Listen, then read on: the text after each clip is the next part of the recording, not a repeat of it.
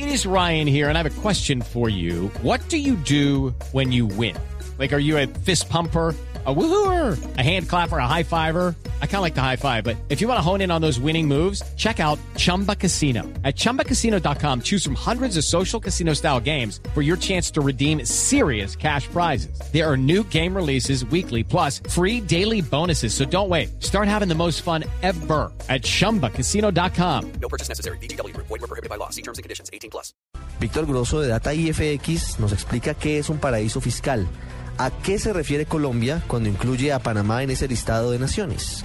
Hola Ricardo, buenas tardes. Primero le cuento que los paraísos fiscales nacieron en Europa a mediados del siglo XX cuando después de la guerra el mundo se abrió paso al desarrollo industrial mientras que otros países decidieron diseñar estrategias para atraer eh, los capitales y darle así un impulso a sus economías. Por ejemplo, algunas naciones viven de vender petróleo y carbón, otras del turismo, otras de la industria, pero la principal actividad económica de un paraíso fiscal es la de atraer altos flujos de inversión extranjera. De eso viven esos países que han adoptado reglamentos tributarios donde las personas o empresas no residentes pagan impuestos muy bajitos y en muchos casos inclusive no pagan impuestos, como lo explica Daniel Velandia, jefe de investigaciones económicas de Credit Corp Capital Colombia. Uno de esos factores es que ese país puede que no tenga impuestos o que los impuestos sean realmente bajos. En general, que haya un eh, tratamiento muy favorable a las personas que tienen sus ingresos, sus ahorros, sus inversiones en ese país.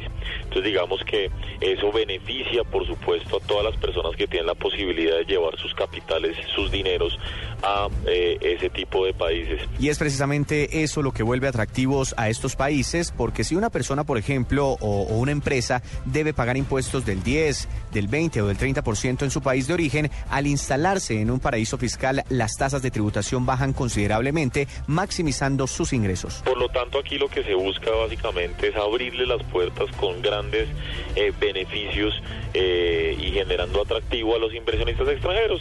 Y obviamente ese capital entrando un país genera mayor crecimiento y mayor riqueza. ¿no? Para el catedrático de la Universidad Jorge Tadeo Lozano, Edgar Jiménez, existen muchos paraísos fiscales donde la calidad de vida de los ciudadanos es muy buena gracias a la gran cantidad de capitales del exterior que ingresan diariamente. Eh, desde el punto de vista de, de, los negocios y de los recursos que ingresan a ese país, resulta ser atractivo y es algo, un fenómeno dinamizador de esa economía. Hay varias economías y varios países que en buena medida viven de eso, de ser paraísos fiscales, y eso beneficia mucho a los ciudadanos pues, que, que trabajan en ese país de manera directa o indirecta.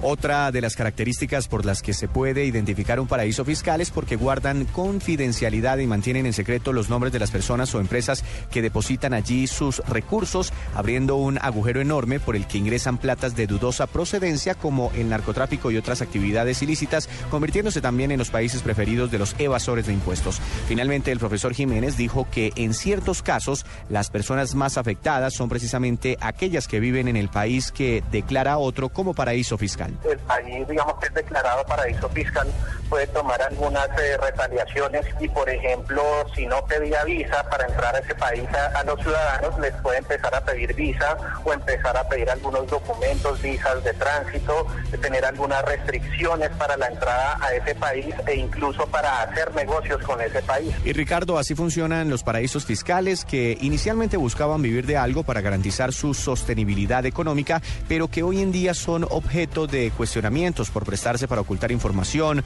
por recibir dineros mal habidos y por abrirles las puertas a los evasores. Y entre los paraísos más reconocidos del mundo están las Islas Caimán, Islas Bahamas y Bermudas, entre otros. Ese es un informe de Víctor Grosso desde datafx.com para el radar.